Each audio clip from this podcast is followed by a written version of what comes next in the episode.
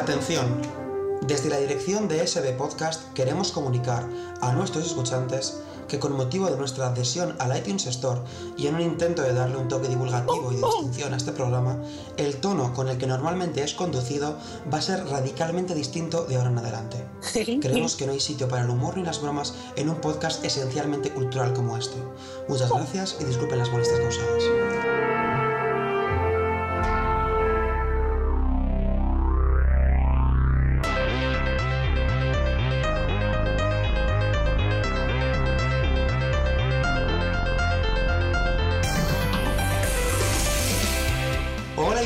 Bienvenidos a este SB Podcast número 7, el podcast de Science Bitches. Sobre ciencia, informática, fricadas, series. Y hoy me acompaña como siempre Fer. ¿Qué tal, Fer? Hola, ¿qué tal estás?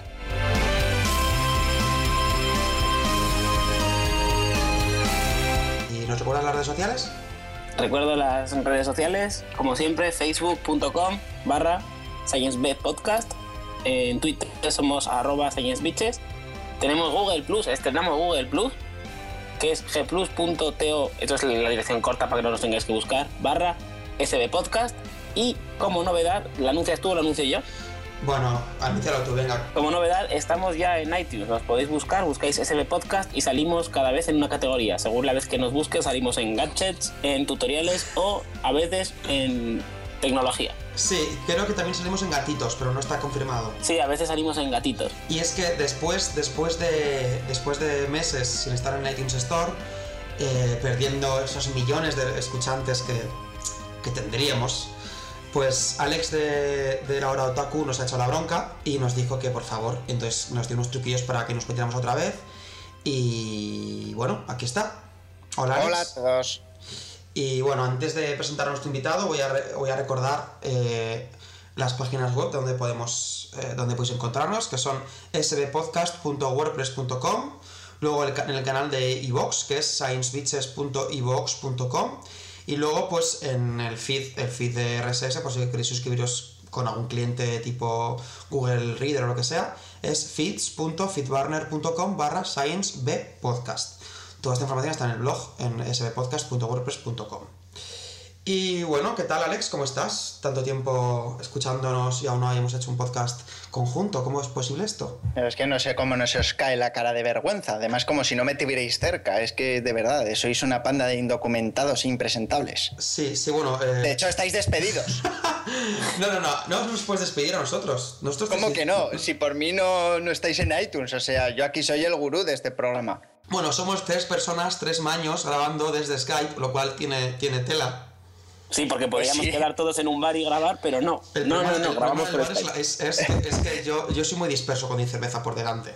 En, el en un bar no se puede, pero en la casa de alguien sí que se podría haber hecho. Sí, con, con cerveza, mierda. A mí, a, mí ya me, habéis- a mí ya me habéis jodido el podcast. Yo solo me estoy experto yo en cerveza. Bueno, ¿de qué vamos a hablar hoy, Fer? De cerveza. No, no, vamos a hablar. Tontea, pero eh, va- probablemente sea el tema de uno de los futuros podcasts. Pero es que, es una sorpresa. A ver, Eh, no una hagas sorpresa. spoilers. Spoiler alert, me pones luego un, un pitido. un, eh, un ladrido, vale. Conmigo con un reverb brutal. Eh, vamos a hablar de, porque salió en uno de los podcasts, creo que fue en el que hablamos de equiralidad, de las fases de pruebas de los medicamentos. ¿Vale? Luego también pasaremos a hablar de series frikis con nuestro invitado Alex. ¿Son frikis? ¿Las series? Sí, bueno, he intentado que sean un poco series que tengan que ver algo con la ciencia y que sean para iniciar a gente que no, no es muy familiar en ese campo. O sea, es perfecto. Pues, Hombre, claro, yo aquí busco un tema que se adecue lo más posible. madre mía, lleva 10 minutos en el podcast y ya lo hace mejor que nosotros, Fer. Esto no puede ser. Va, pero seguro que no tiene ninguna serie de gatitos. Y Eso sí, no, eh, no. Bueno, pues sí, hay una serie de gatitos, si Maldita quieres se sea, la maldita busco. sea. Cortamos, cortamos.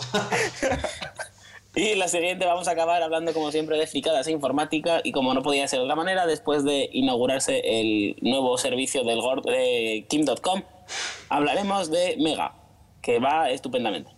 Y Va estupendamente, sí, ya hablaremos luego de lo bien que va. Eh, sí. Pues empezamos. Cuéntanos cómo se prueban los medicamentos, Fer. Pues bueno, como hemos visto que hay un montón de titulares y eso, vamos a hacer una mm, explicación un poco light para que no se nos haga muy largo el programa. Lo primero, antes de probar los medicamentos, por supuesto, hay que pensar en diseñarlos y sintetizarlos, claro. Eh, entonces aquí ya hay dos eh, visiones distintas. Una es el diseño de fármacos, que es mm, más o menos lo que hago yo ahora en el doctorado, lo que hacemos en la facultad, que es buscando bien mm, conociendo fármacos existentes, ir haciendo pequeñas modificaciones que los puedan mejorar, o bien estudiando mecanismos biológicos y enzimas y cómo funcionan las células, ver qué sustancias podrían pues, bloquear algún proceso malo, amplificar algún proceso bueno, cosas así. hasta, hasta aquí bien, ¿no? Sí. Vale, y esto sería, digamos, lo que se llama diseño de fármacos a la carta. Pues quiero tratar esta enzima para que un hongo no se reproduzca, pues vas viendo cómo es el sitio activo de la enzima, qué fármaco podría encajar mejor allí y bloquearla y esas cosas. Y luego, por otro lado, estaría lo que hacen muchas compañías farmacéuticas y que se basa en que muchos de los fármacos que se usan actualmente son sustancias naturales. Como por ejemplo la aspirina, sin ir más lejos, se obtiene, es un derivado del ácido salicílico que se obtiene del sauce. Sí, eso creo que ya lo hemos comentado alguna vez, ¿no? Lo de aspirina. Sí, probablemente lo hayamos comentado alguna vez, pero bueno, ahora hay un montón de compañías farmacéuticas que lo que hacen es directamente pues fletan barcos a los límites más insospechados del Pacífico o se van a las profundidades del Amazonas y van cogiendo plantas y animales y bichos y lo que hacen es pues triturar, extraer, van viendo qué compuestos... Triturar animales.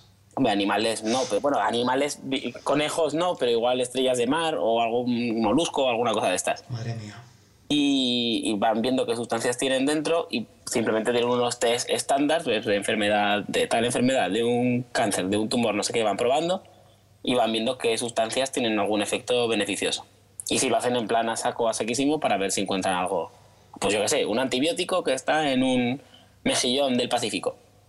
Y luego, por supuesto, se intenta averiguar qué molécula es y se sintetiza. No se va a coger solo mejillones, matarlos y sacar el antibiótico porque eso sería eh, caro de narices. De hecho, de esto tendría que verlo, buscarlo en la Wikipedia y os pondré el enlace. Hay una de las síntesis totales más importantes que se hicieron en orgánica era esto, era un medicamento que se sacaba de una planta en Estados Unidos y, y, se estaban cortando un montón de árboles para conseguir, para conseguir el medicamento. Y cuando se consiguió hacer la síntesis de laboratorio, pues hombre, realmente fue un estupendo favor a la naturaleza para dejar de cortar árboles a mansalva. Serán siempre las películas, ¿no? De la gente que, que se manifiesta para que la gente no, que los eh, investigadores no hagan pruebas en animales, etcétera. Sí, claro, la cosa es que además de los animales, que esto era como, yo qué sé, como quemar un bosque entero para tener sí, sí, puesto y era una burrada. Bueno, y dado la prueba esta de tener primero los saber qué fármacos son, pues luego una vez que se, esto hay que probarlos claro, antes de sacarlos a la venta. Y bueno, básicamente hay tres eh, etapas grandes. Las primeras son las que se llaman pruebas in vitro, que son todas en laboratorio. Y lo que se hace es, pues, mm, hay lo que se llaman líneas celulares. ¿Vale? Por ejemplo, si tenemos un medicamento para alguna enfermedad del hígado, pues se tiene una línea de células de hígado en tubos de ensayo o en placas de Petri y lo que se hace es se le va dando eh, muestras del fármaco con distintas dosis y se va viendo qué efectos tiene, si cura las enfermedades que estamos buscando, si amplifica las bondades que, andábamos mirando antes. Una cosa importante siempre de las pruebas in vitro es ya de un principio empezar a comparar con fármacos que hicieran lo mismo antes. Si estamos probando, yo qué sé, algún antitumoral, pues por ejemplo un antitumoral muy famoso para, sobre todo para eh, testículos y, ¿cuál es la otra? Para cáncer de testículos. Mira que había, mira que hay cánceres, para dar un ejemplo. Ah, y tienes que decir los testículos, que decir, los oyentes masculinos estarán un poco tensos ahora mismo. Sí, y el, el, el, Lance Armstrong y esta gente. Pues. sí, además es muy apropiado que eres de Lance Armstrong en estos tiempos que corren. Y por eso, como. Bueno, en fin, eh, vamos a dejar del pobre Lance allí con, con la. Y. ¿Y qué estaba diciendo? Ah, vale, eso. Que sí, bueno, hay un medicamento muy conocido que se conoce desde hace varias décadas, que es el cisplatino. Entonces, siempre que se va a probar un, un medicamento nuevo contra testículos, se compara con el cisplatino. Porque si es mm, tienes un medicamento nuevo que es más tóxico que el cisplatino, pues no lo vas a usar. Claro, es lógico. Nuevo que cura mucho menos que el cisplatino, aunque sea menos tóxico, pues tampoco. Y todo es, es siempre comparar con lo que hay antes de pasar a la siguiente fase. Y siguiente fase. ¿Estoy haciéndolo super express o se va entendiendo? Yo de momento lo voy entendiendo. Pero vamos, tampoco hace falta que lo hagas muy express, que decir, explícalo bien y ya está. Pues No lo voy a explicar mal. No, vamos poco a poco. Joder, estás muy sensible hoy, Fer. Sí, sí, está un poco... Esto, esto huele a que esto va a ser el S y luego el B podcast, ¿eh? Esto huele a divorcio, madre mía. Estoy en esos días del mes. Ya. De todas formas, yo me pido Science y tú te pillas bitches, ¿vale? Sí, para que no pueda registrar el podcast en ningún sitio. exacto, exacto. Bueno, eh, ¿qué estábamos diciendo? Ah, las pruebas in vitro. Bueno, en pues- vivo, en vivo ya, ¿no? ah, vale, Sí, sí. vivo. En, el, en el laboratorio y luego in vivo. In vivo ya empieza a ser con, con lo que viene siendo. eh, los biólogos me matarán con lo que son bichos. ¿Vale? Eh, se prueba ya pues, en pequeños animales. Luego, si funciona en pequeños animales, se va pasando a animales más parecidos al ser humano. Ujú. Pues yo qué sé, primero se prueba en alguna cobaya o algún hámster o alguna rata. Y ya si se ve que puede tener, un- yo qué sé, que no es una cosa contra mm, el catarro y es un medicamento serio, pues se pasará a animales más parecidos tipo mono. Y El cerdo o los perros. los sí, los cerdos además, eso, has dicho cerdos y perros. Sí. Luego puedes poner el- la canción esta del, ¿cuál es? La del pollito pío y poner los ruiditos de los animales. sí, me pondré un sonido. Venga. Hombre, yo, yo sí que he leído que tenemos el, de- el, el ADN más similar al del cerdo que el del mono. ¿Eso es verdad? Hombre, si realmente el ADN, tal y como sabes, pues es parecido al del cerdo, pero por cercanía evolutiva estamos más cerca del mono, pero que luego el ADN se parezca. Mm. se puede Sí, Luego hay ciertas cosas como el, los- el corazón que nos parecemos más al del cerdo o al del perro que al del mono. En Sí. cuanto a funcionalidad y a mm, propiedades. Todo depende Entonces de. depende de lo que buscas, exacto. Claro, la evolución se separó antes en un punto común, ¿sabes? Y se fue al mono, pero luego desde el mono también ha evolucionado en ramas distintas. Entonces puede ser que por las funciones, lo que dice Alex, por las funciones que haya ido necesitando, se hayan adaptado de la misma manera el cerdo y el perro y el humano, y el mono se ha ido por otro lado, porque el mono vive en otro ambiente distinto, porque necesita lo mismo que nosotros. Eh, pruebas in vivo, eso, en animales. Y luego ya, si todo esto sale estupendo, maravilloso y, es, y genial, y cura el cáncer de páncreas a todos los bichos vivientes donde han probado, pues ya pasan a las pruebas en humanos, que aunque parezca, bueno, si lo de los animales parece cruel, probar en humanos igual parece todavía más, pero claro, hay que probarlo antes de sacar cajitas y venderlas en las farmacias. Pero para, para esto, mi pregunta es, es decir, eh, las, los, las ratas de laboratorio se compran, ¿no? Y se comercializan. Y se clonan. O se clonan, bueno, no, no tengo ni idea, ¿no? Pero, pero quiero decir, no les preguntan, señora rata, ¿quiere usted ser eh, partícipe de este experimento? Pero en los humanos, ¿cómo, cómo llega a ese punto? O sea, A ver, en los, en los humanos sí que se les pregunta, o sea, no se paga. evidentemente, así no sería un poco ilegal. Pero, o sea, o, a- o un más rollo Auschwitz, pero me refiero a que como si hay algún tipo de, ya sabes, de sitio, es decir, si la gente va, va gente sana y dice que quiero que experimente conmigo. A ver, eso supongo que por un lado hay voluntarios y por otro luego siempre se ofrecen eh, en los hospitales, hay, hay carteles y hay un montón de... Me, me estoy perdiendo. En los, en los hospitales hay carteles y muchos eh, pacientes reciben emails de los propios médicos avisando de cuándo hay estudios, de cuándo, hay, de cuándo va a haber pruebas. Son- normalmente si eres ya paciente te mandan de enfermedades relacionadas con la tuya y si eres gente sana pues habrá asociaciones de voluntarios en los hospitales, los médicos se pondrán con- en contacto con la gente. Y eso primero se hace una fase 1, que es la prueba en gente sana. Que ahí lo que, se- lo que consiste es en ver la toxicidad en humanos y los efectos secundarios que luego salen en el prospecto y nadie se lee. Ya. Eh, co- pues eso, si se prueba en gente sana una cosa que en principio va a ser un antitumoral y él no tiene un tumor, pues a ver qué le pasa. A ver si le da diarrea, a ver si se queda embarazada o yo qué sé, qué le pasa. Vaya efecto, vaya efecto secundario más chungo, ¿no? Yo tenía entendido que también en esta fase se suele probar un poco el, el grado de toxicidad.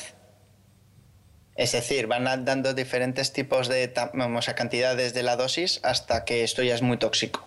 Claro, eso, eso es un... Hasta un grado, claro, no vamos a matar al tío, eso está claro. Y si no, Eso- cuando, cuando- cuando está muy alto, le seguimos dando mm, medicamento hasta, hasta que la diñe. Hasta que reviente. Los parámetros de como con cualquier sustancia, no solo medicamentos, tenemos un grado de una concentración en el cuerpo que no nos hace absolutamente nada, ni bien ni mal, un grado de concentración en el cuerpo que es buena y un grado de concentración en el cuerpo que puede ser letal. Esto pasa con, yo qué sé, tenemos hierro en sangre y hay una concentración de hierro muy baja que es mala porque entonces tienes anemia. Hay una concentración de hierro que está bien porque está sano y luego hay una concentración de hierro que si te pasas, pues igual cascas por intoxicación por hierro. O eso te conviertes en magneto. También puede ser, es un efecto secundario eh, muy común. Mira, yo, yo te prometo que si hubiera un 1% de posibilidades de que me convirtiera en magneto, yo sería voluntario. Yo hubiera preferido a Iron Man. Pero hombre, Iron Man... Tío, el eh, Playboy, licántropo, muy inteligente, ri- millonario, ¿para qué coño quieres ser magneto? Pero pues sí, pero quiero decir, no creo que no, no creo que una exposición a mucho hierro te haga más inteligente y te haga tener mucho dinero. No, pero no estaría mal. Hombre, sí, claro, estaría genial, no digo que no, pero no sé, Magneto tiene su rollo, ¿no? Puede mover, es un imán gigante. Tú piensas que si, si eres magneto, eh, ahora estarías delante del ordenador y no podrías ni estar grabando el podcast porque se te borraría ya solo con tus magnetopoderes. No, porque yo puedo, puedo parar los poderes. Mira, Magneto, que va andando por la calle y no se le van pegando los tenedores de la, de la gente.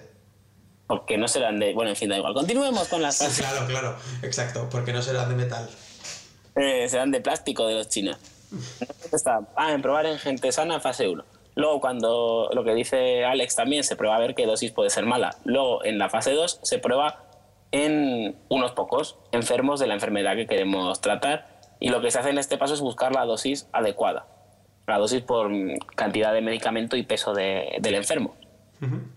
Eh, porque eso, hay algún, algún medicamento que hace falta dosis mm, ridículas de microgramos y alguno que o te tomas 600 miligramos o no se te cura nada ni para Dios. Y, y bueno, todo esto estamos hablando de los medicamentos, pero es que, bueno, esto me viene eh, ahora a la cabeza a raíz de una charla a la que fui el otro día, que además de los medicamentos, eh, hay que probar los excipientes. Que en muchas, muchos medicamentos son chorradas. Si os miráis un ibuprofeno, probablemente el excipiente mayoritario sea lactosa o sacarosa, que eso es azúcar. Pero hay algún medicamento que como excipiente o como algún retardante para que no se absorba justo cuando te lo tragas y se absorba después, pues llevan algún tipo de arcilla machacada. O llevan, Arcilla. sí, arcillas, muchos que llevan arcillas. O carbonato de calcio o alguna cosa así. Y que eso es, al fin y al cabo es piedra muy finita. Y todo eso se tiene que probar antes el excipiente también, no solo el medicamento. No vaya a ser que estés dando un medicamento que es estupendo, no tiene ningún efecto secundario y le estés metiendo de excipiente un estupendo sabor a fresa del Pacífico Sur, que por eso casquen. La, la típica fresa que todos hemos probado en casa. Eh, claro, claro, la es la más conocida. Y... Joder, qué ideas de allá. Y eso que es el primer. Y... Sí, este es impar, este debería ser serio. Y, pues muy serio, porque además hemos puesto la entradilla. Y, el, y luego ya cuando hemos encontrado la dosis y ya hemos hecho las pruebas en gente sana y en gente enferma, se hace lo que es el estudio clínico.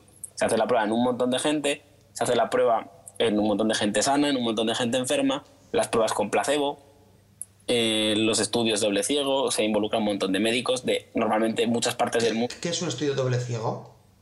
Un estudio doble ciego es un estudio en el que... eh, Alex, ayúdame. En el que... Uf, el, el- yo- yo- el ciego normal sí, pero el doble ciego me pillas en, en offside. El doble ciego es la que, que nadie sabe lo que está pasando, ¿sabes? Por ejemplo, pues un estudio doble ciego que Ah, es vale, sí, sí, sí, exactamente. Es- un típico que te viene y te dice, no, no, no, yo solo Coca-Cola cero, que la distingo de la light, ¿vale? Pues, eh, el doble ciego sería que tú pones en unos vasos Coca-Cola cero y Coca-Cola light y tú te apuntas que sabes que el vaso A tiene Coca-Cola cero y el vaso B tiene Coca-Cola light. Tú se lo das a Alex, que Alex ya no sabe cuál es A y cuál es B, eh, Alex se lo da a la persona, el distinto que dice, yo los distingo. Se le le da dos vasos, bebe, y por si acaso, ese en lugar de la respuesta a Alex, se la da a mí, me la da a mí, y yo luego comparo contigo los resultados. O sea, ahí nadie sabe, yo ni tenía ni puta idea de que era A ni que era B, tú no tenías ni puta idea de lo que ha contestado el paciente si la Coca-Cola cero era la A o la B. Ah, vale. Con lo cual la, la respuesta que conseguís es, es mucho más sincera. mucho más eh, sincera y totalmente aleatorizada de que no puede haber ningún tipo de que tú le hagas un guiño a, al para que sepa. O sea, sí, me refería a una más en. Evitas el sesgo, evitas el sesgo de la propia prueba por, por el hecho de que, de que haya ma- una persona haciéndola, ¿no? O sea, lo que evitas es que tú sabes cómo lo has hecho y nadie más lo sabe y te tiene que llegar el resultado a ti sin... También eh, como el radio Makuto, ¿no? Evitas los inter- todos los intermediarios que hay para que no te polaricen el resultado de alguna manera, ya sea por, por lo típico que ha escrito en la Excel un número mal o cualquier cosa. Y claro, lo que sea, o que tú le estás dando la Coca-Cola cero al este y le dices, y te- a que, a que no es igual, a que no es igual, que alguna pista le puedas dar, así se evitan cualquier tipo de, de problemas. Y luego cuando fase 3, que se han hecho todos los estudios en un montón de gente, eh, se pasa ya a la comercialización y a la venta y a las recetas y esas cosas. Pero aún así queda una última fase, que es la fase 4, que es el seguimiento post-comercialización. Porque bueno, como hablamos en el capítulo también de la quiralidad, de que puede ser que 30 años después, como todos estos estudios no llevan tanto, tanto tiempo, puede que en 30 años después que todos los que les están dando el medicamento contra la tos, pues le sale uh, una segunda nariz. Ya, que son, quieras que no, no es divertido. Hombre, pues tendrías muchos mocos. Eso es, Hombre, pero sí, pero si vas a un sitio que huele muy bien, sí. claro, eso depende, depende de dónde El estés. problema es que vayas al sitio que huele muy mal. Sí. Si duplicas la sensibilidad, vamos jodidos. Sí. Bueno, o no, es decir, es cuestión de, cuestión de mirarlo. ¿Y Pues, yo, eh, yo dónde suelo estar? Pues en una floristería, pues entonces sí. Vale. Vale. O sea que cuando yo compro medicamentos, hay factores que todavía no se han visto.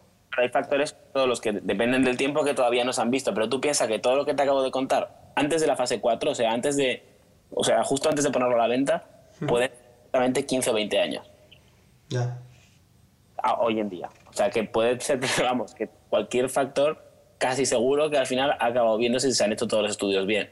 Porque no es una cosa que dure de pruebo in vitro hoy y al, al año siguiente tengo el medicamento en la farmacia. Son cosas que duran entre 10, 15, algunos 20 años de pruebas y de estudios antes de sacarlo a la venta. Y la cantidad de trabajos que se ya en las pruebas in vivo ya se van a freír churros. Y muchas veces en la fase 1 gente sana. Eso es muy normal. Vamos, a mí lo que me he encontrado en algunas charlas, que cuando pasan al perro o al cerdo ya, mm, ya llevan bastantes años y ya se va todo a freír porras por cualquier razón. Sí, que eso es una- además una gamberrada, porque tú, por ejemplo, puedes haber hecho muy bien las pruebas in vitro, que te vaya muy bien con las líneas celulares de hígado humano y que luego lo pones en un perro y en el perro vaya mal. Y igual luego eso en humanos funcionaba estupendamente. Sí, Pero- sí. y que, Claro, pero no puedes correr el riesgo. O sea, un perro solo ha cargado, no molaría, ¿no? Seguir matando seres vivos. 15 años estudiando un medicamento y cuando llegas a la fase 2, pues no encuentras gente para hacer el estudio. Ya. O resulta que cuando llegas a la fase de, yo qué sé, a las pruebas en humanos, pues te viene el laboratorio de enfrente y te ha hecho un medicamento para lo mismo, que va mejor, Ya, bueno, claro. Bien, pues ahora pasamos de sección a que Alex nos explique un poquito a los frikis que nos queremos meter un poquito en el rollo anime a ver, y manga, a ver qué, qué nos cuenta. Y bueno. eh, Antes, antes de nada, que somos unos maleducados, no te hemos presentado condiciones. Tienes que decir tu nombre, tu estado civil, dónde vives, tu de- no, quiero decir, eh, tu nombre, tu Twitter, tu blog, si tienes, tu, el podcast en el que locutas, etcétera. sí, de hecho lo iba a hacer ahora. Pero... Ah, pero así quedo yo bien, como un tío enrollado. Vale. Pues bueno, eh, ya que me preguntas, pues el- mi nombre es Alex, evidentemente como has dicho antes soy maño como vosotros, eh, también tengo mucho que ver con aquí el señorito Fer porque también soy un sufridor de los estudios de doctorado y entre una de mis aficiones es el manga y el anime y precisamente lo que hago es llevar un podcast de manga y anime, se llama Laura Otaku. Ay, el oro, la fama, el poder. Todo lo tuvo quien en su día se autoproclamó la reina de los podcasts, la dama Ixer. Mas sus últimas palabras no fueron muy afortunadas. Mi sección la dejé toda allí. Buscadla si queréis. Ojalá se la atragante al podcaster que la encuentre todos los ávidos presentadores zarparon rumbo a las ondas. Y así comenzó el gran programa.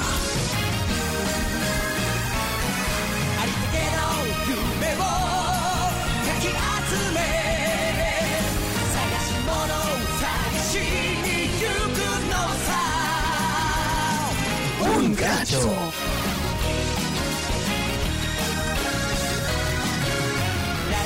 La Hora Otaku Podcast, temporada cuarta, tu podcast de manga, anime y Japón.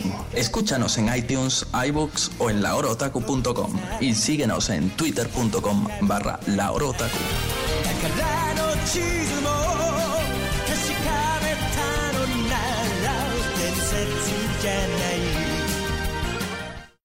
En el que pues ya llevamos tres años, que casi es para alucinar eh, hablando de estas cosas y, y llevamos un montón de programas. Ya de hecho estoy editando ahora mismo el programa número 50, que no es desdeñable el número.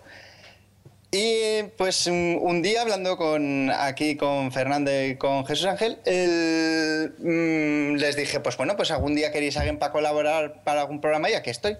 Me han llamado, han recorrido a mí después de, de mandarme un cheque bastante elegante y mm, me dijeron, pues ¿qué puedes hacer? Y, y dije yo, pues oye, pues ya que tenéis una sección de series, pues y tiene mucho que ver con la hora otaku, con mi podcast que yo hago, podía recomendar alguna serie que tenga así un corte friki y un corte científico, así un poco de las dos cosas que se llevan mucho en Science Bitches.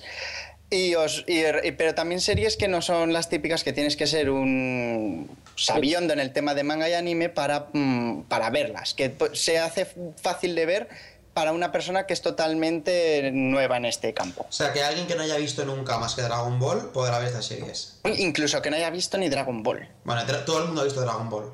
Bueno, ya, sí, pero bueno. Partiendo de esa base, eso. Partiendo de esa base, pero quiero decir que no hay ref- muchas referencias a la cultura de Japón, que no hay muchas refer- sino que es más una historia. Y tiene que ver con, creo yo, con este podcast. Y las tres series que os vengo a traer, que las voy a reseñar muy mm, cortamente para no comerme mucho tiempo del programa, eh, las he traído en orden un poco de novedad. La primera que os voy a comentar es Psycho Pass, que es una serie que se está emitiendo actualmente en Japón, que para conseguirla tenéis que utilizar los conocidos por todos los del mundillo fansubs y hay que leer subtítulos. Y sí, se puede y es muy fácil Para un segundo. Estamos hablando que la serie está en japonés y la tenemos que leer con subtítulos. en castellano. Vale, vale, solo por saber. Claro. Eh, es, es- es que es lo Que más yo- normal. Que yo podría leerlo en subtítulos en japonés, eh, si nos ponemos técnicos. A ver, pero eh, bueno. A ver, el, el- el extremo del... Si has Sí. escuchado otros podcasts, sabemos, sabes que aquí somos unos eh, enemigos del, del, del doblaje, así que nos parece tú. Hombre, hombre, soy un enemigo del doblaje cuando entiendo el, el idioma original. Pero si no entiendo el idioma original, no sé yo hasta qué punto me voy a, A sentir ver. cómodo. Yo no, yo no entiendo el idioma original, pero mm, yo soy un talibán del doblaje y en caso del manga y anime, nunca, nunca, nunca prefiero un doblaje en castellano. Ah, ¿tú prefieres el doblaje en castellano habitualmente? Eh, no, en las series de, mm, de personas, que digo yo, mm, no, ¿Las series tampoco. americanas? Ah, vale. Pero quiero decir, no, no entra ahí el factor entiendo o no entiendo el lenguaje. Ya. ¿Sabes? Es el factor de la voz me, eh, me es adecuada o no a la persona. Y Sí, lo mismo pero, pasa... Al, al ser dibujos animados. Claro, pero es que no te puedes imaginar la diferencia de, de actuación de los seiyus, que son los, como se les llama, a los dobladores japoneses de anime y manga. Eh, bueno, de anime, manga no se dobla, que es evidentemente el, el- el manga es el cómic y el anime es lo que se ve en televisión. Esa es la diferencia. El- los dobladores de, de- de- de anime le dan muchísima expresividad. Y, y- y ganan mucho. Y en cambio los españoles, no me preguntes por qué, pero se pierde expresividad por todos los lados. Ya. ¿Vale? Entonces, eh, yo soy muy talibán de, de la- del, del doblaje en el, en el anime y no me gusta nada. Pero bueno. Eh, ya retomo porque nos hemos ido por, por ramales. Sí, es, es Esta, algo, es algo que se nos da muy bien a Feria esta serie es Psycho Pass, que como he dicho antes se está emitiendo ahora y hay que verla de un fansub leyendo subtítulos, o sea, hay que estar un poco aquí experimentado en este tema de ver subtítulos y mm, apreciar la serie, porque eh, en estas series son de apreciarlas, porque tienen las tres tienen una calidad gráfica que eh, va fuera de lo, de lo común. Pero, per- perdona que te corte. eh, para verlas, me imagino que lo que te estás diciendo es que hay que verlo por internet, evidentemente, que hay que descargarlas, ¿no? Sí, claro. Vale, y hay algún. Es decir, se puede descargar igual que, igual que se descargaría, por ejemplo, How I Met Your Mother. Mm, eh, no es tan senci- sencillo, entre comillas, como lo tenéis con las series de personas con tantos repositorios y cosas como el programita este que recomendasteis, no recuerdo en qué programa era. TV shows, sí, hace Ese, semanas. el TV Shows. No es tan sencillo en ese aspecto de ser tan mainstream. Vosotros habéis recomendado como mainstream. Esto es más de conocer, No nos pilla, esto no es más de conocer, de conocer eh, grupos de gente que gasta su tiempo libre como estamos haciendo nosotros, Mm, que se bajan eh, versiones Blu-ray japonesas de, de trackers eh, mm, japoneses ultra raros. Mm, Luego buscan los, lo mismo que hacen ellos, pero ingleses o otros idiomas, y traducen Y de ahí traducen, y adaptan, ¿vale? Y luego lo queman todo y te generan un archivo que tú lo ves y ya tienes subtítulos, algunos añaden karaokes, añaden eh, notas de traducción por cosas de referencias o cualquier cosa. Eso es lo que se llama fansubs. Y, se, y aquí es, esto es el, digamos, el pan, el padre nuestro, el pan nuestro de cada día, el tema de los fansubs. No obstante, de las tres series, la, última se puede comprar en España. De las otras dos no va a ser posible por ahora. De las tres que os digo. Bueno, y de y Psycho que ya por tercera vez a ver si la puedo introducir. Aparte de ser muy nueva, es una de las, de las sorpresas que nos hemos llevado en la Orotaku mm, de este año 2012-2013, porque es la típica serie de estudio en la que os voy a contar un poco muy fácil cómo ambienta la historia. Estamos en un futuro eh, futuro distópico totalmente, ya esto es un tema muy de ciencia ficción, en el que la humanidad es capaz de mirar a la psique humana y poder eh, deducir si esa persona va a hacer o va a cometer un delito o es propensa a cometerlo. Entonces existe un sistema grande eh, que es mm, capaz de computar todas esas variables y decirte tu Psycho Pass es un número. Y si estás por encima de ese número, eres un, mm, eh, delincuente en potencia. ¿Qué ocurre? Que este sistema no solo te dice eso y ayuda a la policía a, a detener a, a saber si una persona es un delincuente o no, sino que encima ya hace juzga. Es, mm, decide si tú mm, hay que detenerte porque necesitas terapia mental o eh, hay que eliminarte del sistema. Ostras. Joder, pues espero que no escuchen este podcast. Claro, sí, porque estaríamos jodidos, tío.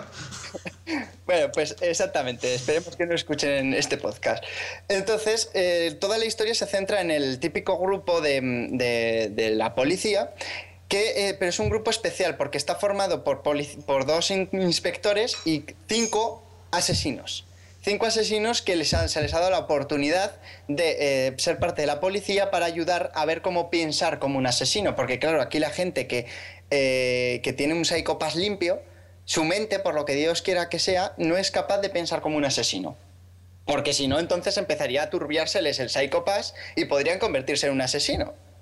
Ya. ¿Entendéis por dónde va el tema, no? Sí, sí, sí, sí. Aparte de Es un, es- poco, es un poco como las películas esa Report. Es muy Minority Report. Antes de que hayas hecho el crimen ya te han juzgado. Joder. Eh, o sea, eh, es, mm, aparte de, de esta historia que ya de por sí pues es curiosa, el que el sistema este también, los policías estos tienen unas, unas pistolas que se transforman a sí mismas eh, y, y son las que ejecutan el- la sentencia, o sea, paralizar al gacho o hacerle que revienten miles de cachos. Así, sin... Sin miramientos, ¿no? Sin más. Para otro, o sea, no- o, o lo paramos o lo explotamos, no hay más. No está mal como método. No está mal como método. Y aparte de eso, decide también qué puedes ser por tu psicopas, por el estado de tu mente. Decide si es una persona puede, mm, eh, per- puede ser banquero o miembro de la policía o miembro de no sé qué o miembro de no sé cuántas. Y la gente acepta estas decisiones. Y ahora por, por ahí podéis ver por dónde va un poco la trama. Entonces aquí también se mezcla un poco con Futurama, ¿no? Con el chip de profesión. Sí, bueno, le- al final es todo, todo, todo se ha visto en otros sitios y Matt Sí. Groening es uno de los mayores profetas de la historia. bueno, sí. Entonces, eh, esto va a Psycho Pass. eh, Pues, la- pues voy, a, voy a ver... el- Bueno, si, si puedo, si puedo acceder a un capítulo, voy, voy a intentar verla. Y no te diré yo, hay un fansub que se llama Insugeki. eh, y es- sí. eh, Esto, esto, si puedes, ponerlo en el guion que tenemos colaborativo y así Sí. luego cuando Fer, cuando Fer escriba el post lo pone y así la, la- la gente lo puede... Claro. El- ya te lo he puesto. Eh, ese fansub lo lleva ahora y se, la parte de que lo hacen muy bien, es uno de mis fansubs de referencia. El- la serie la llevan muy bien, lo que pasa es que la llevan un poquito retrasada, porque no sé si yo en 16 capítulos y esta gente va por el 8 o el 9. Pero es un enganche total. Y la gente que le gusta la ciencia ficción y este tema que haya podido comentar, es una serie que se puede ver sin eso de que estoy viendo dibujitos japoneses, que se dice siempre, o chinos, que esa ya es la leche, ya, cuando dicen, pero bueno. La segunda, que ya es más, un poquito más vieja, ya está completa, ya está emitida, se llama Higashi no Eden, Eden del Este, traducido al castellano, y es muy... mm, Si conocéis la historia de Battle Royale o los Sí. Juegos del Hambre, por irme a algo más mainstream, es lo mismo, es un survival. Es una serie de survival en la que eh, 12 personas o 12 eh, elegidos eh, han recibido un teléfono que, y en el que disponen de no sé cuántos millones de yenes para cambiar el curso de Japón. Porque Japón ha entrado en una época en la que los jóvenes eh, son ninis todos y, no hay, y esto no sale. O sea, en una crisis mundial increíble. Como España. Más o menos. Pero Entonces, exacto. Pero Entonces, Japón. esa Pero era- con los ojitos rasgados. vale. y con un móvil que mola un cojón, porque con el móvil tú llamas y dices, quiero hacer tal. Se te cobra lo que eso cuesta y eso se hace. Pero pon un ejemplo, que no me, que no me, estoy, que no me estoy quedando claro. Eh, mm, veo que una persona es un, una eh, un político, un político de estos corruptos que tenemos muchos ahora en la sociedad. Imagínate que tú puedes ahora con una llamada de teléfono decir quiero que esta persona desaparezca. Una cosa, ¿y no es mejor que los eh, hagan lo de antes y lo destruyan en pedacitos? Bien, vale, pero es que no es la misma historia, claro. A ver, claro, no Fer. Fer, estás mezclando aquí Encima, tío. encima el problema es que ellos ya han cometido el delito, no, no, no Claro, lo van a aquí ese es el problema. Sí, no, entonces tú podrías hacer lo que tú quieras. Si, por ejemplo, tú crees que eh, invertir en investigación es el futuro para salvar Japón, pues puedes decir, eh, qui- quiero que abras un no sé qué, no sé cuántas y una sociedad que dé dinero, no sé qué, y se genera, se te quita de tu dinero y hay dos maneras de salirse del juego. Una es morir, que te maten los otros, u otra es que se te acabe el dinero, que mueres igualmente cuando se te acaba el dinero. Duda técnica, ¿el dinero es tu dinero o este viene con el móvil? En plan El de, dinero te viene con el móvil, es como una tarjeta de, de prepago que se te han cargado con muchos millones. Ah, vale. Entonces, los, pero lo cachondo es que todos los miembros de este juego pueden saber lo que hacen los demás. Hmm. O sea, si una persona ha hecho una cosa, el otro puede hacer justo la contraria para... O sea, la, la- la idea aquí es que solo quede uno. Ya, ya, sí. Y este móvil es muy, muy O sea, jugoso. la, idea es, la idea es conseguir que el otro gaste su dinero para que se muera. Mm, ya no solo eso, la idea es conseguir el objetivo final, que es quedarte vivo tú. Ya. Ah, vale, vale, Entonces, vale. En teoría esto se hace para que mejores Japón, pero evidentemente si hay una componente muerte, al final, oye, cada uno también queremos vivir nosotros. Entonces yo si me dices que este es mi objetivo, pero también si puedo fastidiar al otro porque me va a joder el mío, eh, ¿se puede decir joder en este programa? Sí, porque somos explicit. Vale, eh, no sé, ya he dicho varios tacos, pero de repente he caído.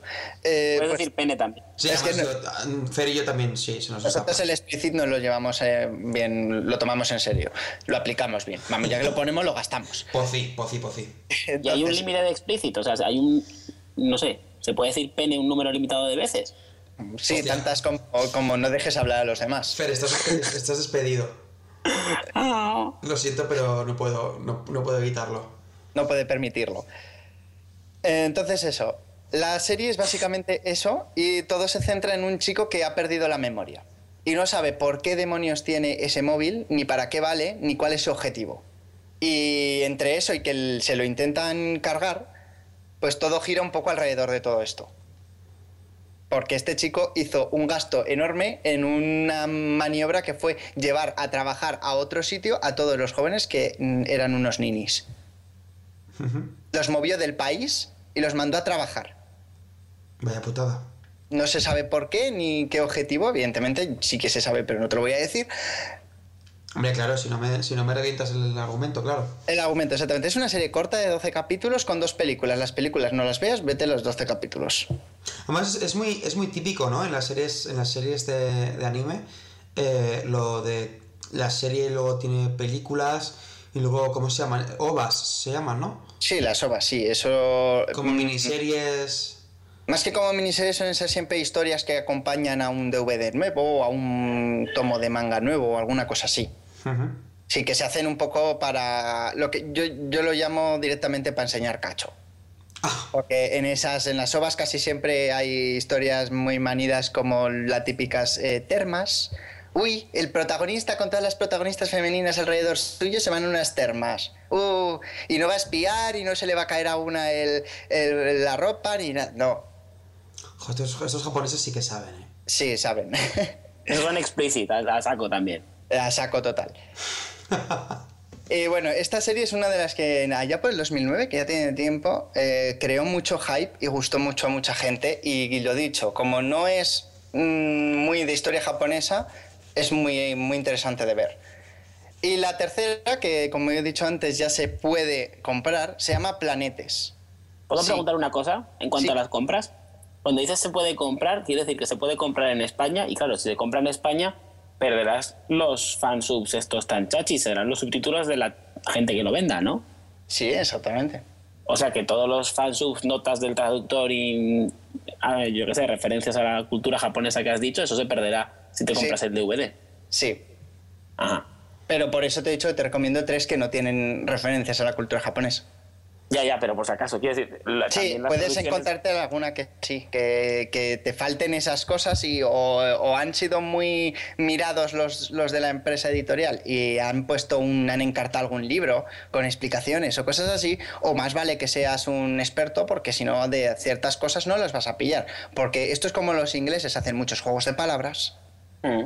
y muchas cosas así que no, no, no, no lo pillas. Y aunque lo traduzcas, pues tampoco. Claro, porque pierde. Exacto. ¿Y, y las traducciones de los subtítulos son fiables? ¿O, o, o son Sí. como aquí en español que hay veces que el, el protagonista dice actually y pone el subtítulo actualmente? Hombre, tienen un poco de, sí, un poco de eso, pero en general, como si no saben que si no, no venden, son bastante fieles a una traducción, o sea, son un poco menos, como yo digo, subtítulos para sordos y son más unos subtítulos de lo que se dice. Bien. Porque eso es lo que pasa con las series de personas, yo creo, esa diferencia que hay entre lo que se dice y los subtítulos, por, incluso en lo que se dice en castellano y los subtítulos, porque, porque son más subtítulos para ciegos que subtítulos de traducción. Ya, a mí eso me molesta cuando, cuando veo. Alguna vez que te bajas un subtítulo. He dicho ciegos sordos, pero bueno. Sí, sí, eso te iba a decir. Digo, Sí, porque los, los tengo los subtítulos mal. No, Mal. pero te hemos entendido. A La mí, serie la vende a puta mí me madre, molesta que, subtítulos- que digan, que digan una cosa y en el subtítulo ponga lo mismo pero con otras palabras. Claro, es Eso lo me, que te... eso me molesta una barbaridad. Porque No es como que el cerebro se te queda ahí un poco en shock, ¿no? Diciendo, pero si he dicho esto, y es que soy muy, yo tengo, yo soy muy magnético en general. Y con las series en particular. Hombre, con el anime puedes llevar a tu cerebro un paso adelante cuando te bajas una serie en japonés con subtítulos en inglés. Yo, yo, O sea, hay- eh, yo, el- yo vi así Death Note. Yo vi Death Note en inglés, o sea, en japonés con subtítulos en inglés. Mira, esa era una de las que tenía pensada recomendar, pero al final me corté y puse esta última. Hombre, Death Note es bastante mainstream, todo el mundo la conoce, ¿no? Eh, Fer, ¿tú conoces Death Note? mm, ni, ni, ni, ni. Ya está. ¿De qué va? Ya no- Pues de un, es un chico que se encuentra un libro que es de un, de un demonio y en el, en- es un libro negro, que cuando escribes un nombre en ese libro, pues se- la persona que el, el nombre, o sea, la persona con ese nombre se muere de un infarto y si, me suena, sí, sí me y si escribes la causa de la muerte se muere como tú has dicho. Y es una serie muy chula. Te hace pensar según qué cosas. De hecho, si vas a Taj Mahal, eh, Taj Mahal, para los que no son de Zaragoza, es una tienda de, de cómics y de, y de merchant que está cerca de, está cerca de Sagasta. Es la mejor tienda de cómic de merchant de Zaragoza. Es la única que yo conozco, de todas formas, en plan anime. Pues tienen muchísimo, mu- muchísimo merchant de Death Note y tienen pues incluso mm, libretas tipo Moleskine, pero con, con la misma que pone Death Note y todo. Que Yo tengo una ahí. Sí, ¿no? Ya me parecía. Aún no, estoy, estoy con el boli encima y si os tengo que despedir escribo vuestro nombre y ya está. Joder, vaya, vaya despedida más chunga. Joder. Si veis que me caigo encima del teclado, es que alguien ha puesto mi nombre en el, en el Death Note. Pues sí, sí, esa es, esa es una de las que se vende como churros, pero bueno. Nos Eh, habíamos quedado en, en planetes. en de- planetes. De Cave, en el argumento. Planet es el nombre, ya te dice algo. Planetas. Planetas. Bueno, pues se va. Es, es Bueno, una pues no. Pues no. Va de médicos.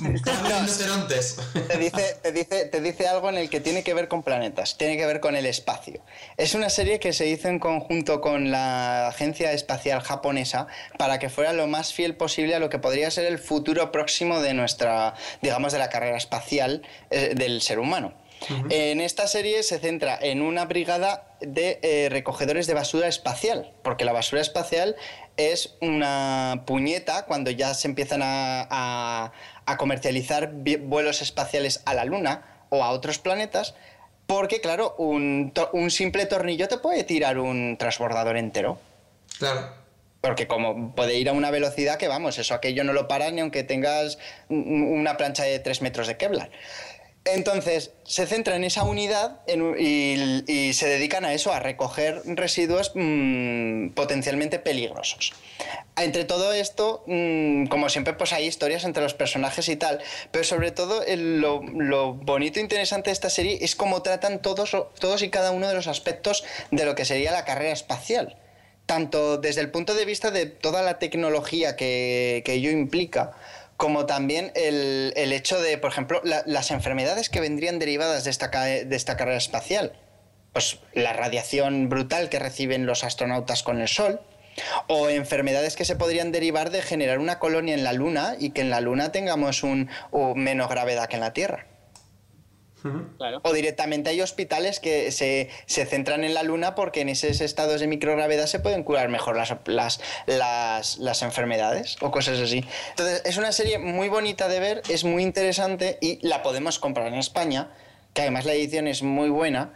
Y esta ya es una serie que tiene más, más solera, no sé si es desde el año 2000. Y lo que digo, el componente de que sea, se han documentado con la Agencia Espacial Japonesa le añade un punto de realismo muy interesante.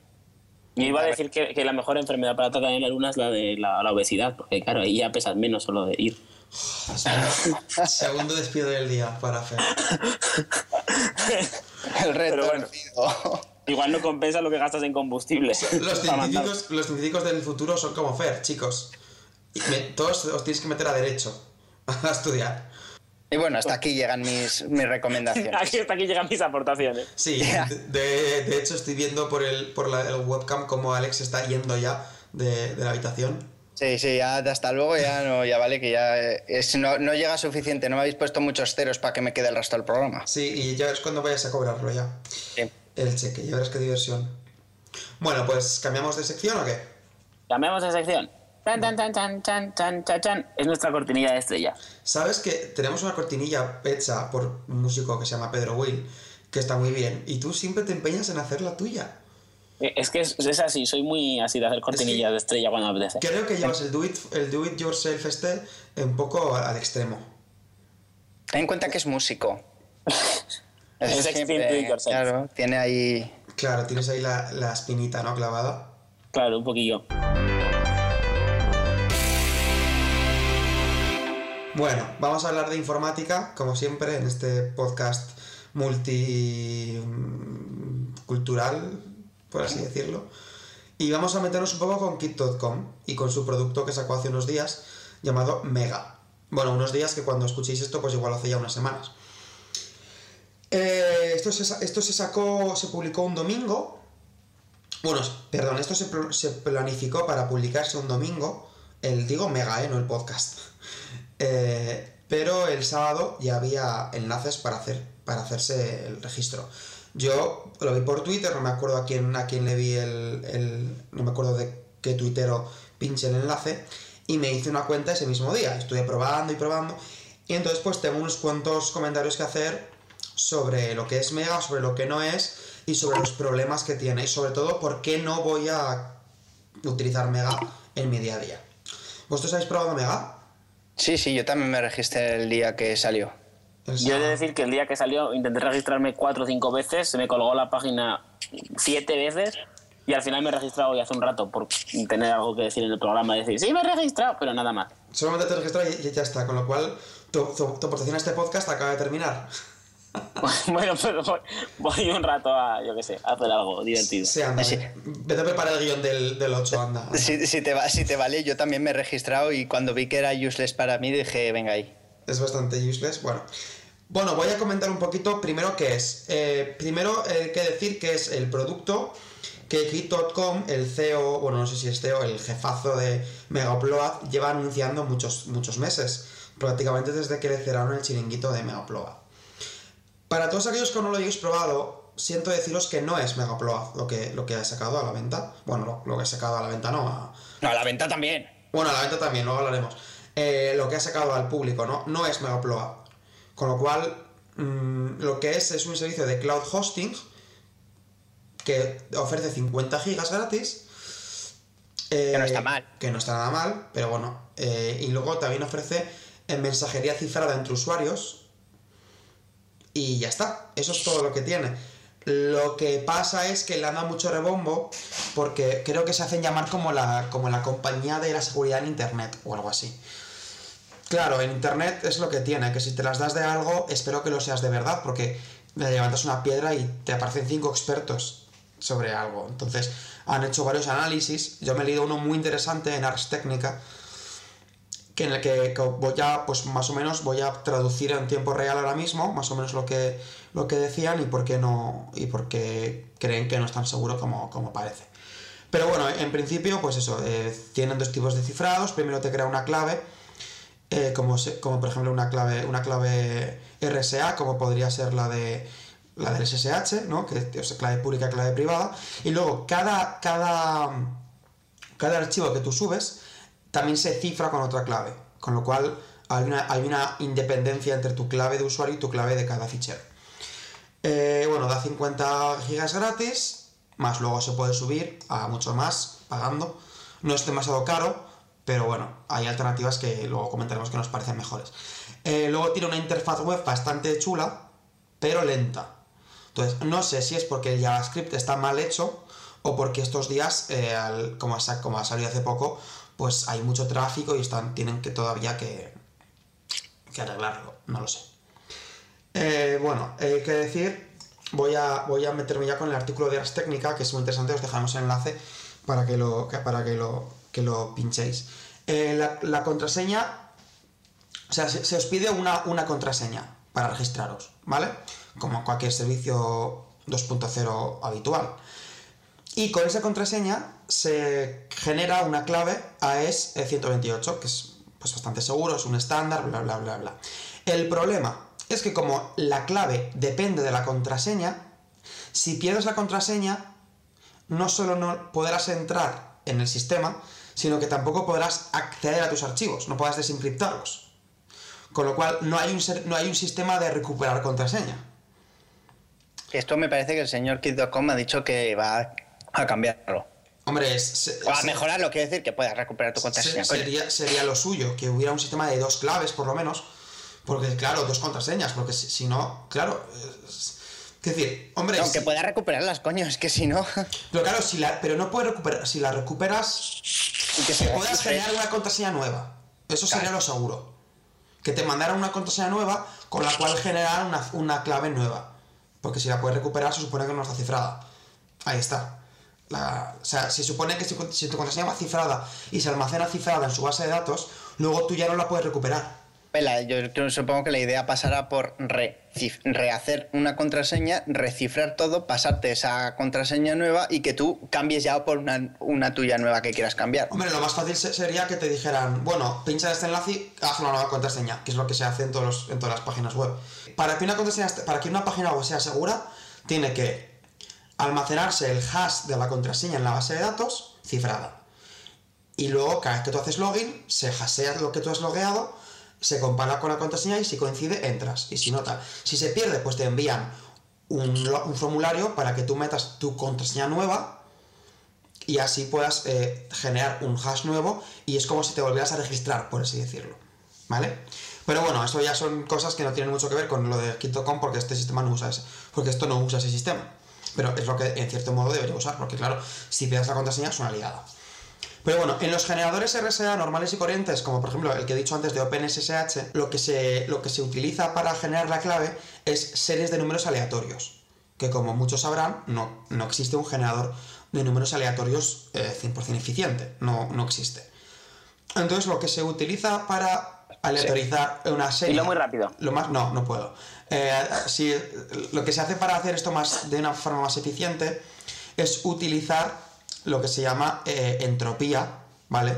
Desde un punto de vi- de vista de teoría de la información, que lo que hace es utilizar los clics del ratón y los clics del teclado, y también lo que tú hables por el micrófono, eh, se hace para generar más entropía y esto lo- genera más desorden, por así decirlo, en la, en la- en los- la serie de números, hace que sean más aleatorios y hace que sea más difícil de deducir cuál es la clave. ¿Vale? Eso es lo que hace un algoritmo de escritorio, que utiliza tu ordenador para hacer todo esto. ¿Qué pasa? Que el algoritmo de Mega no es, o sea, miento, que el sistema de Mega no es de escritorio, es una, es una web. Y utiliza JavaScript, concretamente eh, la, la math.random de, de JavaScript. Aunque el, en el sistema de registro sí que pone que utiliza tus clics de ratón y tal y cual para generar más entropía, según los expertos que han, han hablado, que han, que han recogido en, en Ars Technica, esto no es así. Con lo cual estás generando una clave RSA sin entropía, con lo cual es mucho más fácil de deducir tu clave. No digo, no digo que sea fácil de hacer, sino que es más fácil comparado con una clave RSA eh, hecha en un ordenador no- normal y corriente. Entonces, eh, no, es, no, es una, no es una buena idea usar. O sea, que decir, no es tan seguro como nos lo hacen creer. ¿Vale? De todas formas, no hay que alarmarse porque, al- como os he dicho, la aleatoriedad real no existe en la generación de claves. Con lo cual, ni yo puedo generar una clave ale- aleatoria, ni nadie puede atacar mi clave con números aleatorios de verdad. ¿Por qué? Porque no existe. Con lo cual, tanto, tanto, el, el- tanto el atacante como, el, como la víctima potencial mm, están en, igualdad de condiciones. Ahora, se está trabajando, según tengo entendido, en generadores eh, atómicos de números aleatorios y cuando esto ocurra, si algún día se llega a un producto que de verdad genere números aleatorios, aleatorios al 100%, habrá que ponerse las pilas en seguridad. Porque esto, esto ya, no, ya no será tan, tan difícil de, averiguar. Otra cosa que tiene Mega que no ha convencido a la gente, de hecho no solo no ha convencido, sino que no ha gustado nada, es que tiene un detector de duplicados. Que lo que hacen es ahorrar, espacio, porque en, un negocio como estos lo que cuesta dinero es, el espacio, es el, almacenamiento en la nube. Entonces, lo que, lo que te propone Kit- Kit.com es que tú subes un archivo, por ejemplo, una película. Y si esta película la ha subido ya otro, la misma versión exactamente, la misma versión RPA de Blu-ray, que te has bajado de, de donde sea, y tú la subes a tu, a tu Mega. Si ya está, o tu usuario la tiene ya, te la borra tu película y te da acceso a la película del usuario que ya ha subido en primer lugar. Eh, ¿Cómo va eso? Eso no tiene ningún sentido. Esto es lo que hace. Ya, pero quiero decir, se supone que nadie sabe qué archivo ha subido el otro y es súper secreto. Aquí está, aquí está cuando se le ven, cuando se le empieza a ver el plumero. Es como, si se supone que hemos cifrado mi archivo con una clave única e indescifrable, ¿cómo es posible que el sistema sepa que ya hay un archivo igual? Pero es que y el problema ya no es ese. Chan, el, chan. el problema ya no es que se sepa que hay, que hay un archivo de este, sino es el, un problema de privacidad. Que tienen una lista por cada usuario de qué películas ha subido. O de qué canciones, o de qué lo que sea ha subido.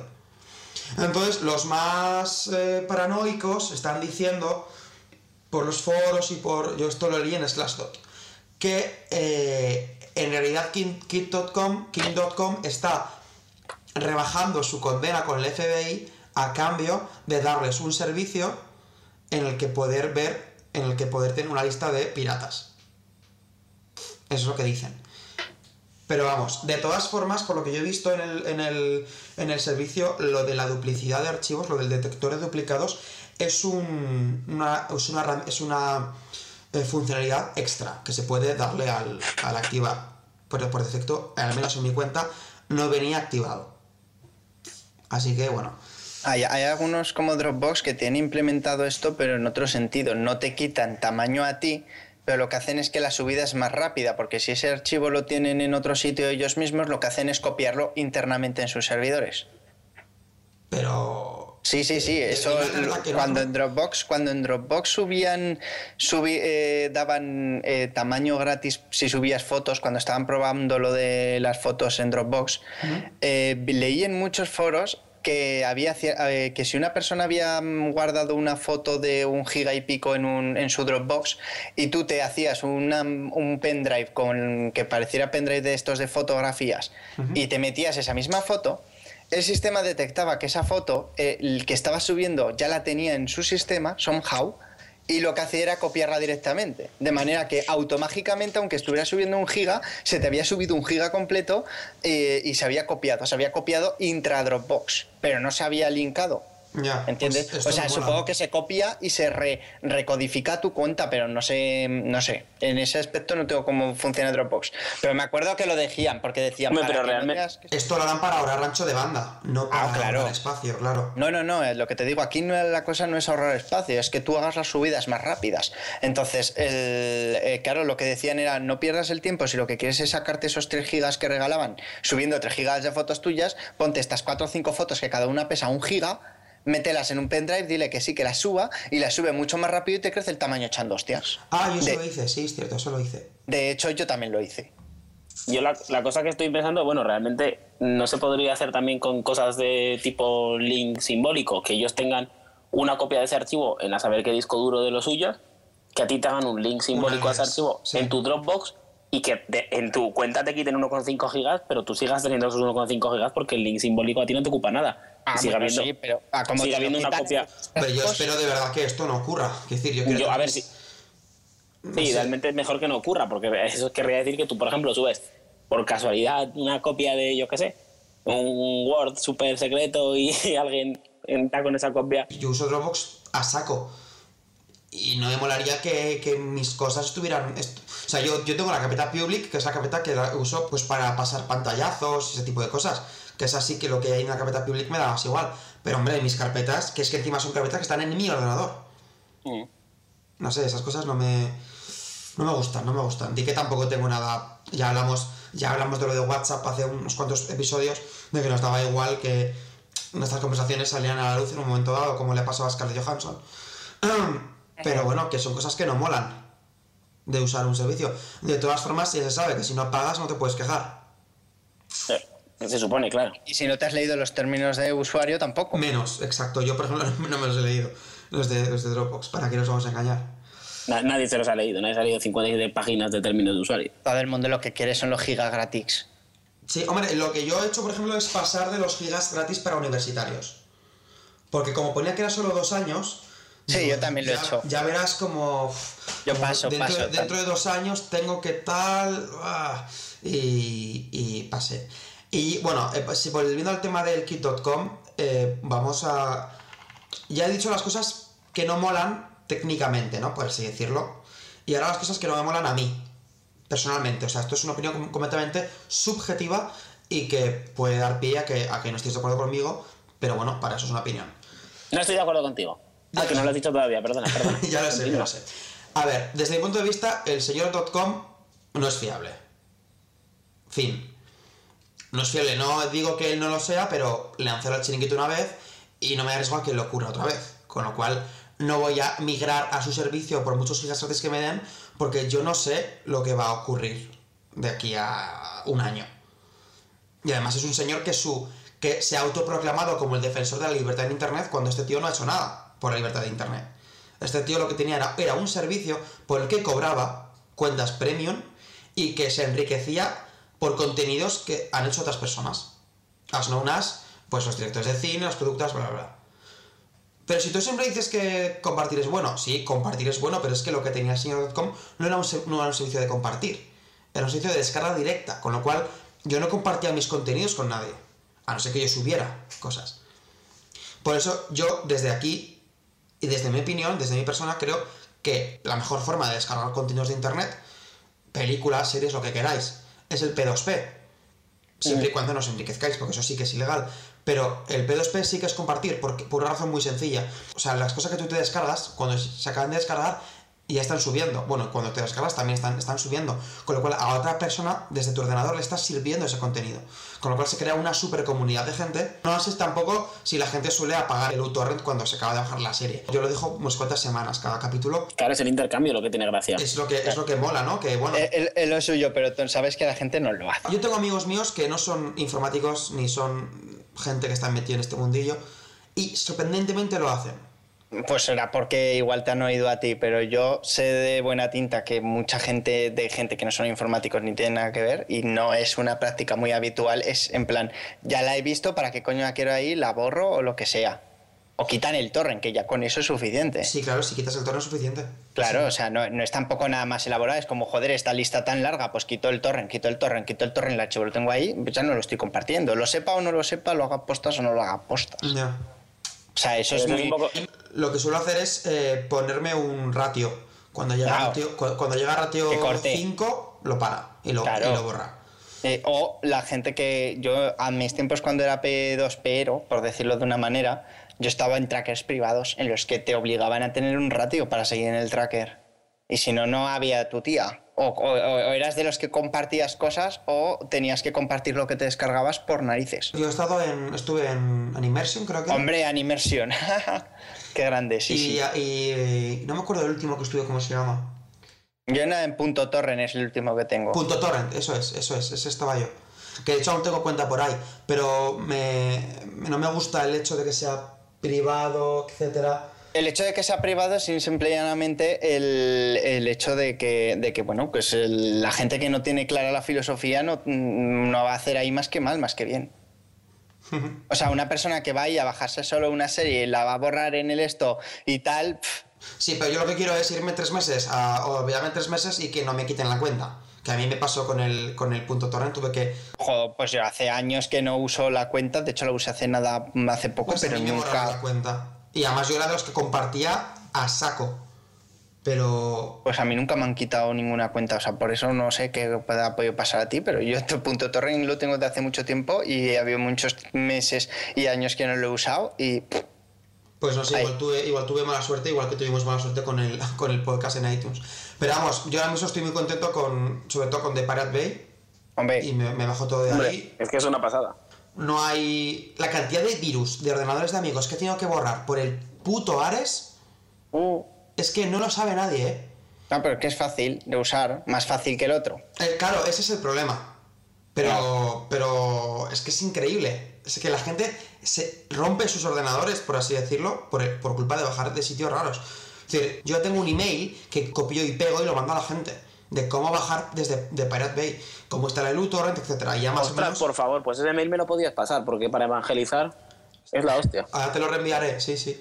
Joder. Puedes crear un Google Docs público en el, en el post del blog y que cada uno lo, que- evangelice lo- a todo el lo mundo. que voy a hacer es en un post, bueno, ya hice un post en el blog hace años y lo voy a actualizar y lo voy a publicar para que la gente lo, lo pueda leer. Quitando el tema de Mega, eso, ¿no? Que no me gusta la filosofía que tiene este señor, nadie le ha nombrado defensor de nada.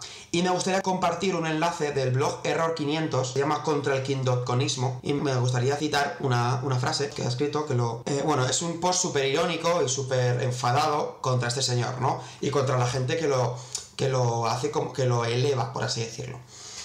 Y dice, no los que crean contenidos y el software libres o Creative Commons, no quienes han impulsado Tor y otras herramientas para la privacidad, no quienes llevan años peleando por establecer modelos de acceso a contenidos razonables en tiempo y precio, no los hackers, tecnólogos, programadores, creadores y emprendedores, sino Kit.com como referencia de la libertad en Internet. Basta con decir que las discográficas son malas y que los usuarios se, merecen todo. Y ya está, eres un luchador por el bien de la humanidad, nuestro campeón de la justicia online. Yo creo que resume un poco pues lo injusto que es, ¿no? Que este señor que no ha hecho nada más que hacerse millonario con su página web, ahora vaya de, de tío, ahora vaya por, po- po- poco menos que de Richard Stallman por la vida. Eh, continuando con el tema este de cloud hosting, vamos a comentar, bueno, pues eso, que Megaupload no es. Megaupload es más bien un- una aplicación, miento, Mega es más bien una aplicación tipo Dropbox, pero que además no tiene aplicación de escritorio, con lo cual no, no me sirve. Ahí es donde sus Slash, total. O sea, si no tienes aplicación de escritorio, que, ¿de qué quieres 50 gigas? Y no. Es como un, un servicio que tiene todo lo malo de Dropbox y todo lo malo de Megaploa. Con lo cual, eh, no me vale para nada. Malo por malo, malo al cuadrado. Exacto. Entonces, Igual malo por malo es bueno. lo que, bueno, lo, lo que hemos llegado aquí es, eh, que es un Dropbox con menos funcionalidades, pero más capacidad. Y entonces vamos a dar una alternativa a Dropbox para todos aquellos que se hayan quedado sin espacio, ¿vale? ¡Qué espacio! que es bastante habitual. Eh, de normal son 2 gigas, aunque bueno, yo no sé cómo compartiendo y con fotos he llegado a 9 gigas en Dropbox, que estoy muy contento. Pero es posible que haya gente que los haya llenado y pues voy a hablar un poquito de, de Yandex.disk, que es eh, la alternativa al Dropbox, perdón, de una empresa rusa. Yandex es como, bueno, igual ya lo conocéis, es una empresa rusa. Sí, que es el Google ruso. Exacto, es el Google ruso. Tiene el correo, correo, Google Images, bueno, miento, Yandex Images, Yandex Maps, etc. Pero todo está íntegramente en ruso y es para Rusia. Pero se entiende, ¿eh? Ahora se han, ahora se han expandido un poco a la- al mercado internacional y han sacado el mail y el Yandex.disk y creo que alguna cosa más también. Sí, un, un lector de feeds, creo, tipo Google Reader. Lo han abierto al inglés, con lo cual ya se entiende. Es muy chula la aplicación, tiene una aplicación de escritorio igual exactamente que Dropbox, es exactamente lo mismo.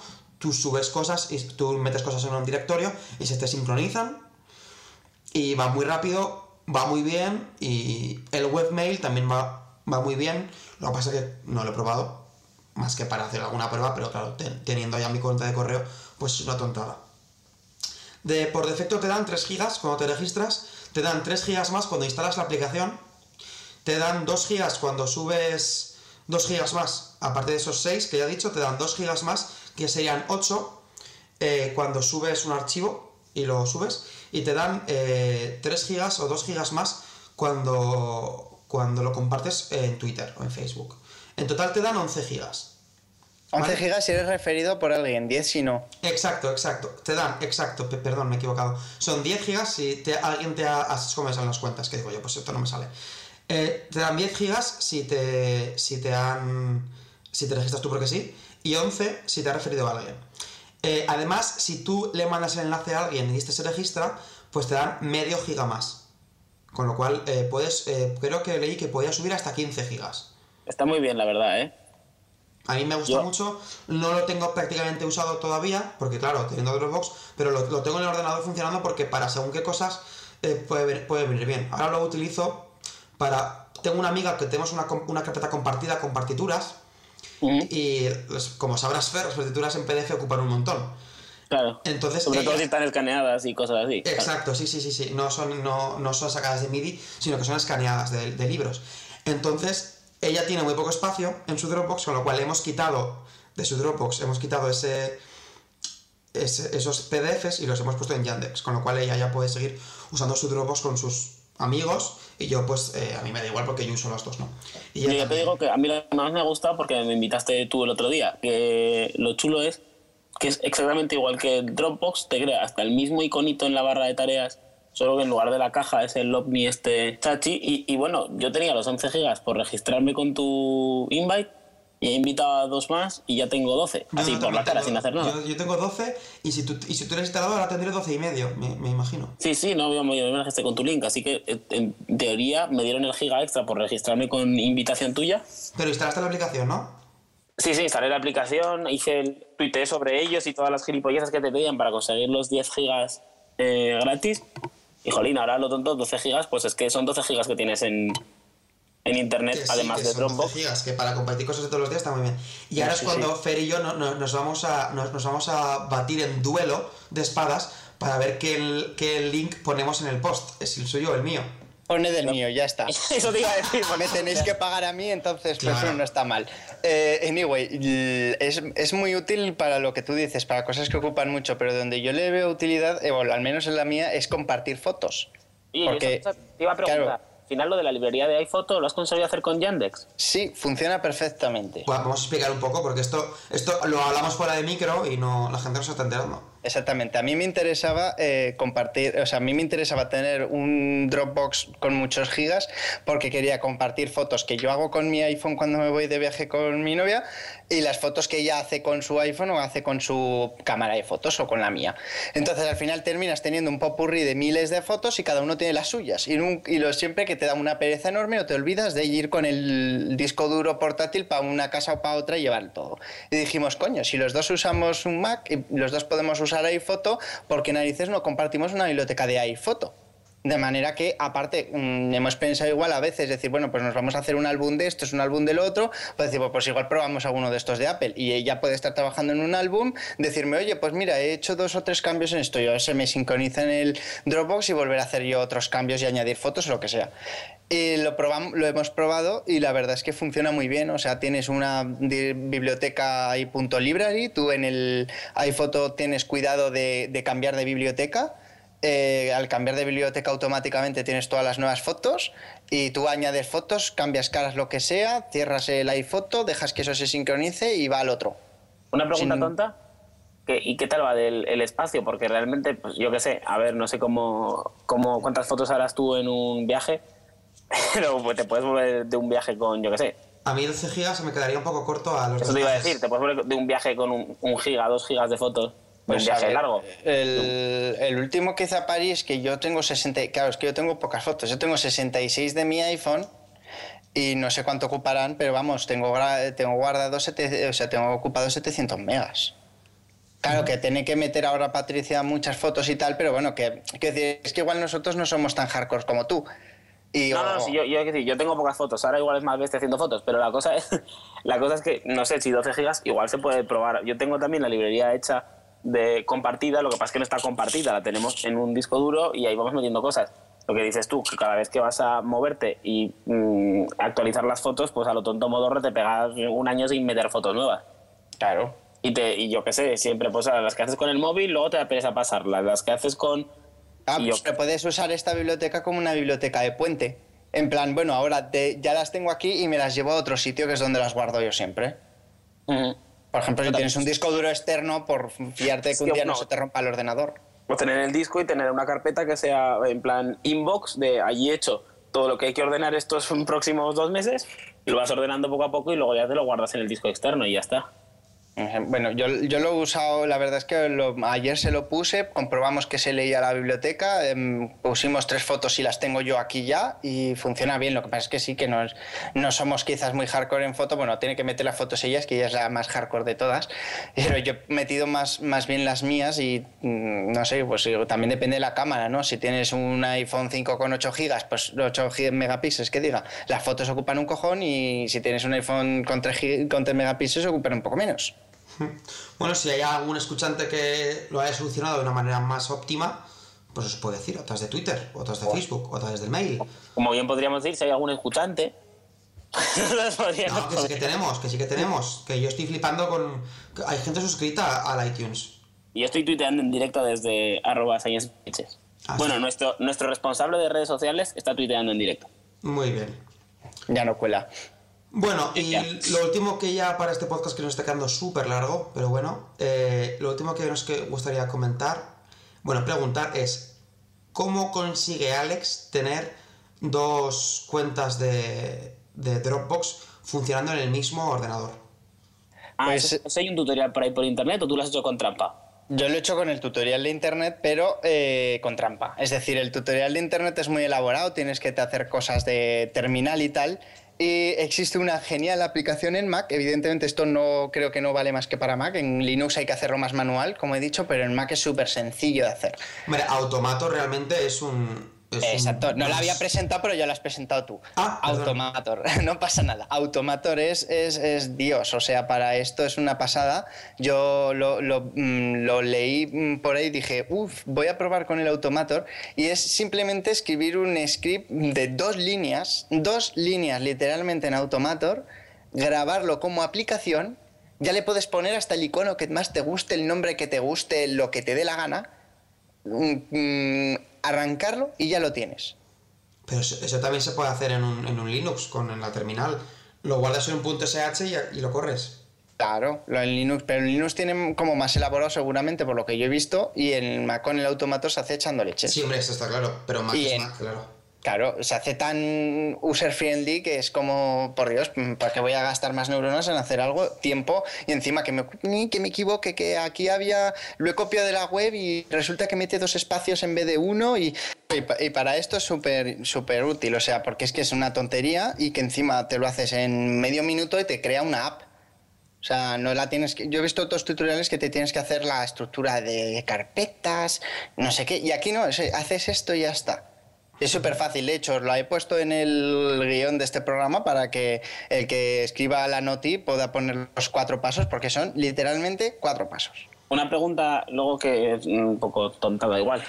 Cuando, cuando tienes la, la aplicación esta que te cambia de un Dropbox a otro, lógicamente tú en tu ordenador tienes dos carpetas de Dropbox A, Dropbox B, que Exacto. te ocupan ese, o sea, en 2 gigas del Dropbox A y el Dropbox B. Sí. Vale, vale, eso es Bueno, no, te ocupas y las ocupas, claro. Claro, si no las ocupas. O sea, que es como tener, además de... Es como duplicar, o sea, en realidad lo que haces es duplicar Dropbox. Si tú utilizas dos Dropbox, como yo hago, que tengo el Dropbox, digamos, más personal y el Dropbox más que tengo cosas de la universidad, pues es, es, es interesante porque si los quieres tener separados, o andas desvinculando una y revinculando otra, o con esto ya está, y te olvidas del mundo. Y, se podría hacer algo equivalente para los dos... Para los dos, para hacerte dos ovnis de estos, dos Yandex. Yo creo que se podría hacer y que, y que sería exactamente igual porque como la app es parecida, yo creo que en esta es que en realidad lo único que hace es como un reejecutor del, del- de la aplicación, pero como desde cero.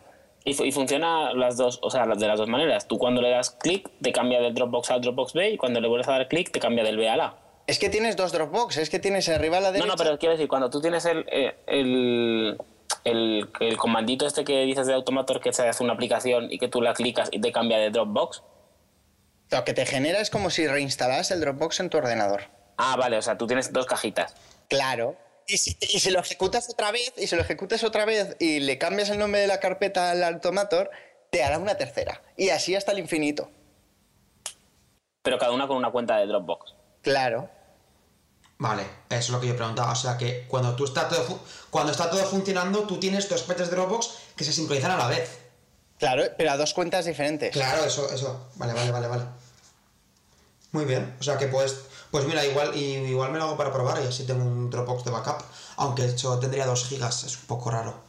Sí, yo es que está- tengo un Dropbox de nueve. un Dropbox de backup, hazte un Yandex de backup y así tienen los dos 10 gigas. Sí, igual, igual pruebo a hacerlo con el Yandex a ver qué pasa. Podría ser interesante probar si este script vale. En teoría debería de valer, porque en el fondo es una cosa que te mm, permite hacer un poco el sistema operativo y, y es más una trampichuela, ¿no?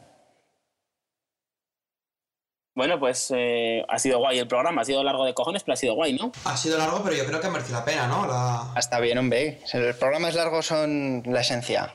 No sé una, si- vez nos, una vez nos dijeron en el podcast una frase que nunca olvidaré, porque de verdad el tío se le ocurrió mucho.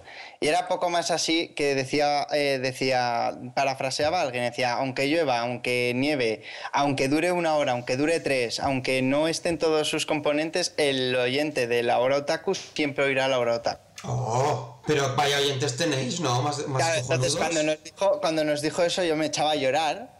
Porque Claro. decía, qué bonito, porque había gente que decía, bueno, pues que había programas muy largos, que no sé qué, que no sé cuántas.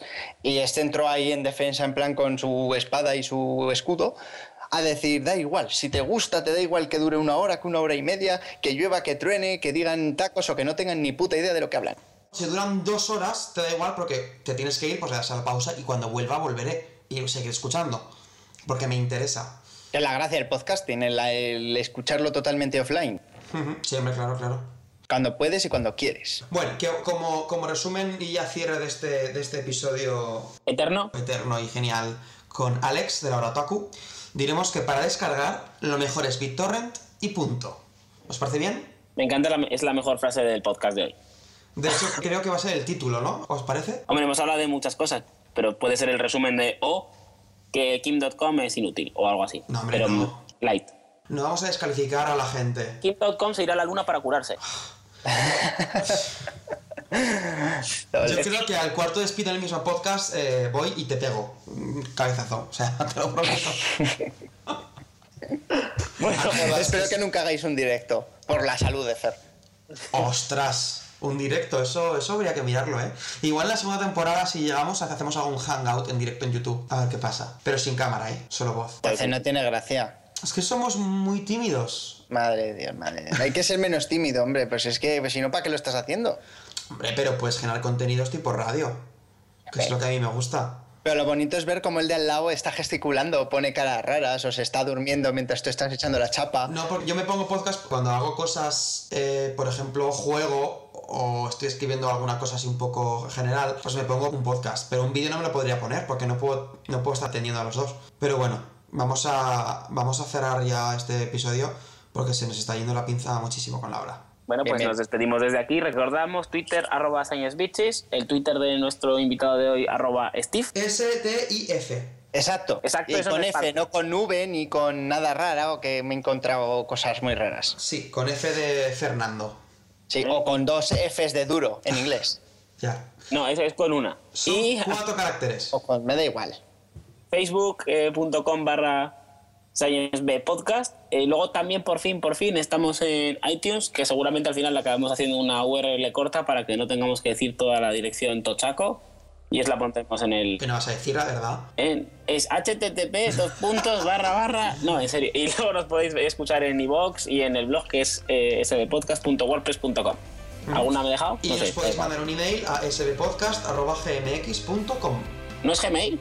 No, no, es GMX. No, te- teníamos una cuenta de Gmail, pero perdimos la contraseña. sí eso o le hackeamos la cuenta sbpodcast.gmail.com a un completo desconocido Sí, estuvimos durante. Esto hay que contarlo, porque estu- estuvimos durante horas intentando recuperar la contraseña y luego nos dimos cuenta que nunca tuvimos un Gmail, o al menos nos lo parecía que nunca habíamos tenido un Gmail. Con lo cual hay un señor llamado sciencebitches, arroba gmx, perdón, gmail, al que intentamos sacarle la cuenta de alguna manera. Esto lo cortarás luego cuando edites ¿verdad? bueno No, no, no. queda de cojones No, hay que contarlo para que la gente sepa que somos humanos, que podemos parecer divinos a través de sus reproductores, pero no, no lo somos. Somos, somos seres humanos. Como Kit.com. sí pero con unos cuantos kilos menos Bueno, yo como, como tenga dos o tres navidades más, estoy ahí, ahí, ¿eh? que exagerado que eres ¿no? Bueno, que espero que os haya gustado y nos vemos en el 8. chao Adiós. Hasta luego.